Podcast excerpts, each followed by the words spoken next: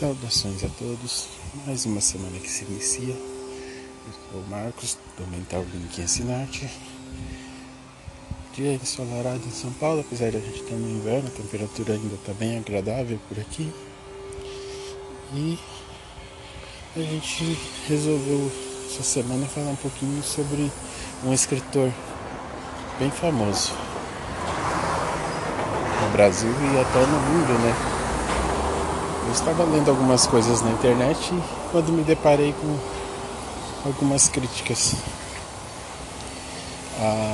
ao escritor Machado de Assis. E aí meio que do nada eu me toquei como a gente desconhece né, as personalidades que são tão bem faladas, brasileiras e conhecidas pelo mundo. Diga-se de passagem, por exemplo, a bossa nova, né? Que todo mundo fala que no exterior é muito famosa. Aqui a gente às vezes até despreza em troca das músicas mais populares e mais conhecidas. E Machado de Assis, eu achava que ele era um cara da alta roda de burguesia e tal, deveria ter nascido de uma família nobre e várias outras coisas. Ledo engano. A gente precisa conhecer melhor as coisas. Aí comecei a dar uma olhadinha na vida desse cara. Ó, cara, filho de escravos alforiados, gago, com problemas de epilepsia. E o cara, uma sociedade extremamente racista, na época de 1800, a gente tem que lembrar que nessa época a gente estava beirando ali a abolição da escravatura, bem próximo, né? Tipo, e o mundo era governado por brancos, né? negros tinham pouquíssimo espaço no, na maioria da sociedade, das altas sociedades. E o cara ele consegue se atrelar a pessoas que ele foi conhecendo, demonstrar o seu talento, mesmo com pouco estudo, e começa a escrever contos, histórias, poemas, coisas para jornais. E vai crescendo, né? Tipo, as pessoas vão vendo, vão, opa, você não é qualquer um. Você tem um talento, você faz as coisas diferentes. E acaba sendo meio que elevado a grandes títulos. Aí você pega hoje e vê pessoas aí falando. Ah, mas ele renegou as raízes. Ah, mas ele não cuidou da própria mãe. Ah, mas ele isso e aquilo. Cara, se hoje em dia a gente já tem dificuldade para se virar sozinho nas coisas que a gente precisa, né? Com todas as leis, todas as liberdades que são dadas em tese pra gente. Você imagina naquela época, o cara com todos esses problemas e surgiu uma oportunidade.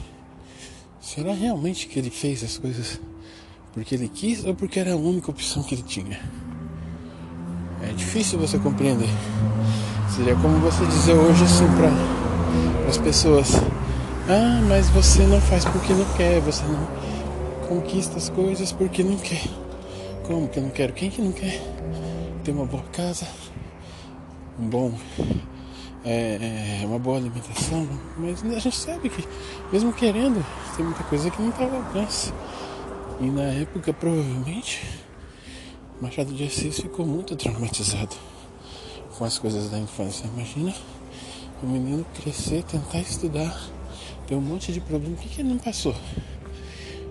Né? E como uma própria frase dele diz aí, né? Tipo, que a gente até colocou no, no na frase da semana, essa semana no, no site do Sinarte, né? A, a vida às vezes precisa apagar coisas do passado para poder escrever coisas novas. E eu acho que isso era um conceito de vida dele. Ele precisava refazer a vida dele, construir de um ponto X, e para isso ele precisou deixar várias coisas para trás. Caso contrário, ele teria o, o, risco de repetir tudo novamente. Né? Assim como a gente.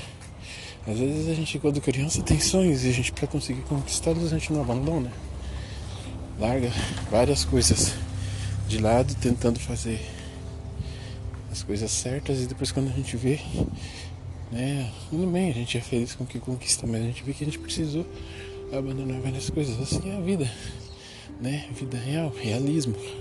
Tanto que ele, com alguns pessimismos e algumas coisas que ele mostrava da sociedade nas suas obras, que depois a gente vai falar mais um pouco, ele acabou reconhecido como realista, né? Tipo, porque ele mostrava algumas coisas da sociedade.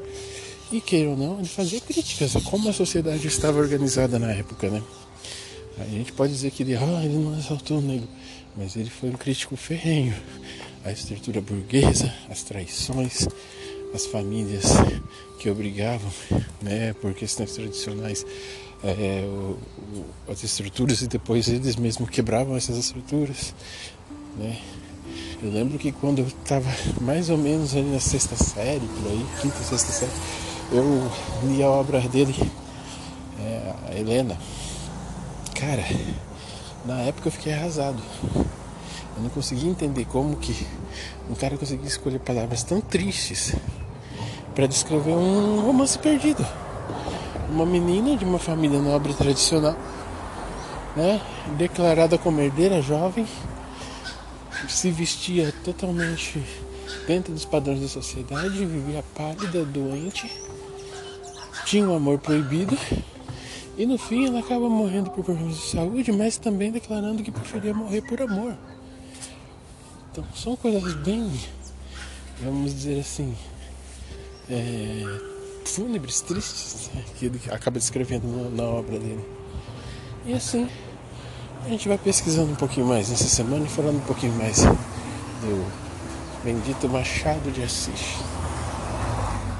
Cara negro brasileiro, escritor, poeta, cronista, dramaturgo e tantas outras coisas mais que talvez a gente nem conheça. Mas que a sociedade diz que foi branqueado, que foi clareado para poder ser aceito. Talvez tenha sido mesmo. Porque uma sociedade da época não aceitaria um negro com tantos títulos, né, com tanta visão. E as suas palavras atingiam é, rodas provavelmente para que não fosse visto como algo negativo da época. Não que eu concorde com a situação, mas a gente tem que muitas vezes analisar o contexto. E o contexto da época não era o mais favorável ao negro.